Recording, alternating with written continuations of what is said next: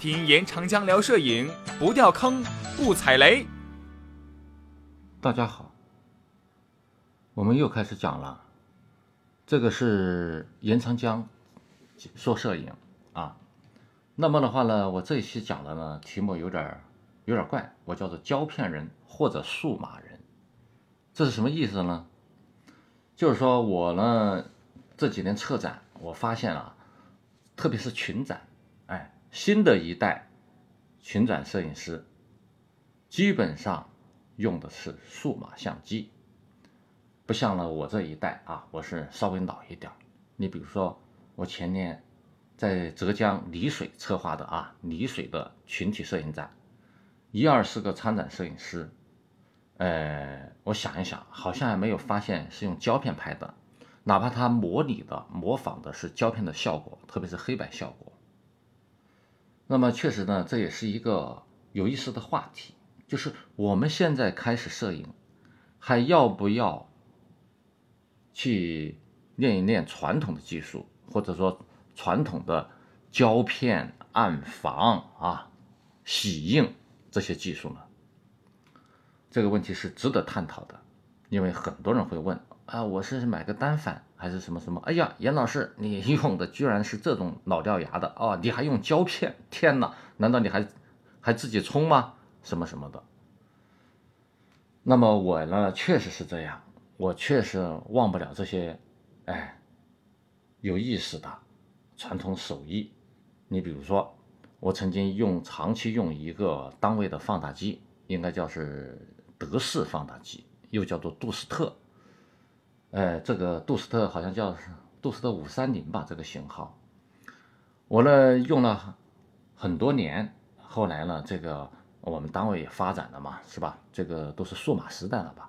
这个呢就给暗房呢就撤销了，那么这个放大机搁在走廊上啊，我是过几个月我就去看看它，这是一个还能用的放大机，并且我跟他相处那么久。它有什么好？它有什么毛病？它能制造什么样奇异的效果？我都知道。哎，但是呢，没办法，时代过去了啊。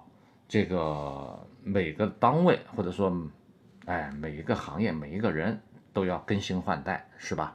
哎，我呢也只能说，哎，在一种怀旧的情绪中，经常的回顾一下。不过呢，我们要说到。摄影加摄影的这个层次，那么传统的东西，我不认为它是简单的怀旧。我觉得我们应该主动去了解，甚至从传统的工具、传统的手艺开始。那就为什么你这样说呢？那我告诉大家，我拍数码机的时候，我觉得那个感觉。我有点不到位，这是我自己的感觉。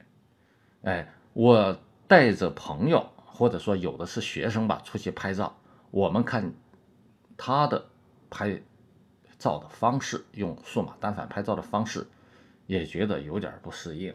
最多的一种现象是，这个技术上呢并不扎实，对于相机的了解也并不多，但是到了现场呢，就噼里啪啦、噼里啪啦不停的拍。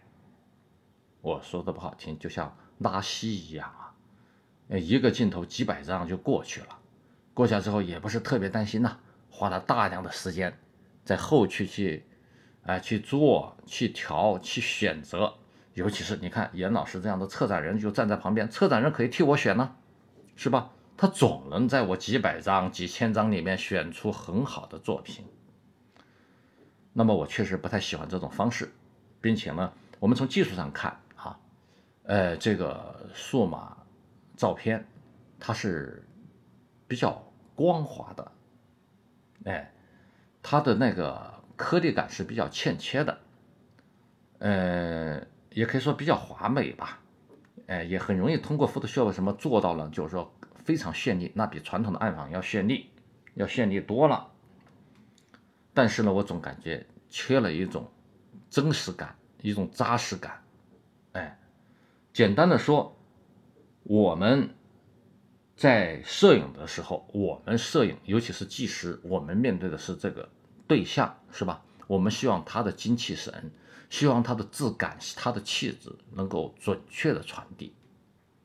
但是数码呢，我觉得这个这是这个是可以可探讨的一个问题哈。我觉得我可能保守一点，我觉得数码照片很少给我一种有气质、比较扎实的感觉。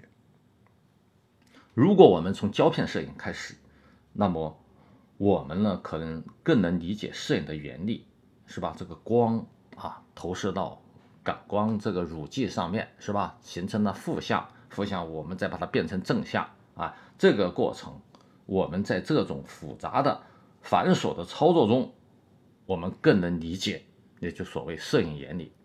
那么我们数码相机已经跟手机差不多一样，简化的是吧？我们拿起这个像手机，摁一下，照片就出来了。而且这里面的原理是什么？你因为没有经历这个手艺的过程，你不太理解。那这样的话呢，你作为一个想他呃想做专业的摄影家的人，你就会觉得有一层呢这个隔膜，我觉得哈，这个是不是也有点心虚了，是吧？你比如说，呃，我的孩子他在城里长大，是吧？哎，他没有见过这个真实的燃烧的大火，哎，他只见过煤气的火，没见过柴火，他在书上见过，哎，但是现现在很多孩子甚至连。煤气的火也没见过，现在是呃电热锅是吧？电磁炉，哎，通过电磁炉我也能能做饭，也能吃到饭是吧？哎，这个就像呢，我没有种过地，我甚至没见过水稻是什么样，但是我吃到了大米，哎，这个我的生活经验告诉我，这个去超市去购买大米，大米煮熟，然后我吃下。是吧？这就是哎粮食，这就是吃饭什么什么。但是我们要说，假如你了解种地，从种地开始，哎哎，然后观看了收割的全过程，理解了农民的辛苦，最后呢，哎，你来做饭，吃上了这么辛辛苦苦得来的大米，那你们你对这个米的感觉，对这个生活的感觉，是不是？是不是会实在一些？这中间是不是会产生更多的灵感呢？那么的话呢，我觉得呢，这个感情，哎，如果我们在一个传统的掌握了传统手艺手艺啊，我们的感情就不会欠缺，我们的感觉就会扎实，我们对生活的理解就会相对到位一些。另外，还有形成作品呢，它的质感。它也是不一样的。你比如说，我们黑白摄影哈，我们讲究一个颗粒感。在当年呢，我们会比较各种胶片。你比如说伊尔福，它是一种比较细，它的颗粒啊，它的这个乳剂的这个这个缝隙，它是比较细密的、修长的。哎，这感觉是比较独特的。呃，如果是柯达 T Max。它是比较像圆点状的，它是比较硬朗的，哎，如果是哎 Try X，它又不一样。那么这里边的各种颗粒感，也给了我们一种趣味，或者说了，它跟我们拍摄对象的气质啊技术效果吧，它最后也是有某种对应关系的。还有了层次反差，都是这样。彩色摄影啊，彩色胶片摄影也同样有这些东西，还有相纸、相纸的配备哈，药水，哎，那么的话呢，这个这种工艺的过程再次决定了影像，在这个制作过程中，我们会，哎，怎么说呢？在物理上，这是一个非常物理的过程，它不是数码相机的电子过程，它产生的都是物理结果，这个过程是你。看得见摸得着的，它的结果也就充满了质感。但是电子影像，我们可以说以后的摄影啊，确实不用过经过这些手手艺，你只不过是手里拿了一个相机摁了一下而已，它都是在电脑上啊，从你相机的电脑到呃这个显示屏的电脑上面这个流传，然后在互联网上流传，呃，甚至不用打印照片，甚至以后展览都不用这样，我们在云上看展览。那么对我这种老同志来说，我觉得确实，哎，有点虚浮了一点。那么我希望我我们的摄影是有真实的，哎，扎实的生活感觉的。我觉得我们这个时代的问题可能也在这里。那么传统摄影的还有一个好处，我觉得它最重大的、最重要的好处是它慢，它慢到让你去理解它，你想着急都不行。哎，这个你必须理解它，你才能赢得它。那就像你谈恋爱一样，那不是心急火燎的事情，那你要了解对方这个幽微曲折的心理，满足他的愿望，跟他达成一致。找到感情的，或者说，哎，某种说不清的心理上的共鸣。传统胶片摄影，从胶装胶片到摄影，啊，到洗照片，啊，到冲胶卷、洗照片，这个漫长的过程，它让你产生一张图像不容易。那就从第一步开始吧。你比如说，哪怕你后边交给别人，现在一个胶卷，大家知道是多少钱吗？我前不久去买幺二零的。一千二十几块，幺三五也一样，像幺二零的已经到已经到八十块了，是吧？幺三五的可能也要六十多块，那这么贵，我按这快门是舍不得的，这都是钱呐。那数码没不存在这个问题啊，买了数码机之后，剩下的无穷的按下去，没有胶片成本。那么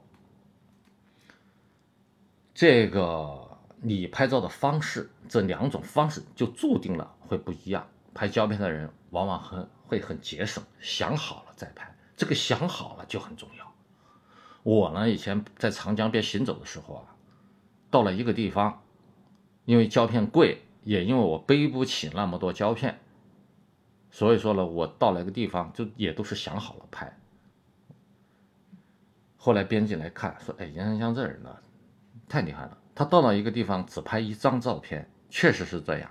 我到了这个地方。”我看着了，我要拍这座桥，我就就在那儿等待，最后是摁了一张走了。我到了另外一个地方啊，我啊要拍个什么，我也只按一张。最奇特的是，也是那一趟旅程，我看见有个孩子在我面前的船上出生，这个场景，那很多人拿数码相机噼里啪啦噼里啪啦，可能干涉到这种响声，会让这个生孩子的这个孕妇都会生不出孩子来。那我静静在旁边等，我想到最后，征得大家的同意，现场人的同意，哎，再不拍就没有这个场景的时候，我摁了两张，有一张是勉强成功的啊。那么这说明什么问题呢？这说明摄影不是讲数量，是要讲质量；不是讲快，是要讲慢。慢能让你思思考。慢能让你真正提高水平，是吧？总而言之，我觉得只要有条件的话，大家学摄影的路可以从传统相机、从传统胶片摄影开始，甚至制作黑白暗房。哎，这个 我们可以类比一下，你比如说中国画，是吧？你现在搞当代水墨，那你要不要懂传统水墨啊？你现在搞当代艺术？那是不是你还会一点古典油画呀？什么这些比较好啊？我们看出徐冰做天书啊，邱志杰最近做地图是吧？他都有传统文化的影子，或者说传统手艺在里面占了非常重的成分。那么承接了这么啊一两千年的这个美术传承的人，他在做当代艺的艺术的时候，他也会有底气。他的手势手法也练得很好了。摄影啊，也是这样啊。你熟悉两百年的摄影传统，你知道这两百年的摄影作品在暗房里边是怎么做出来的，是怎么展示的？哎，你也多少能掌握一些传统的摄影技术，能掌握胶片的魅力。那么你到了数码时代，你作为一个数码人，也有额外的信心。要说起来，这个数码时代，在我看来，它跟这个消费时代，跟我们这个互联网时代，它都是，哎，一个一脉相承，它们内在上面是一致的。那么我们这个时代是飞速发展的，我们生产的量是很可观的，但是我们的质好像有点可怜，甚至我们整个方向也许都有问题。这是一场一场疯狂的赛车比赛，在疯狂的赛道上，有时候作为一个与众不同的什么摄影家或者作家或者说批评家也好，我们需要想一想，我们究竟该怎么样使用工具，和我们使用工具体现我们什么样的立场。我记得前几年易先婷老师说过，他说：“我要歇一歇，停下我的脚步，等一等我的思想，等一等我的灵魂。”我觉得我们也应该这样，好吧？今天就讲这么多，我们下次见。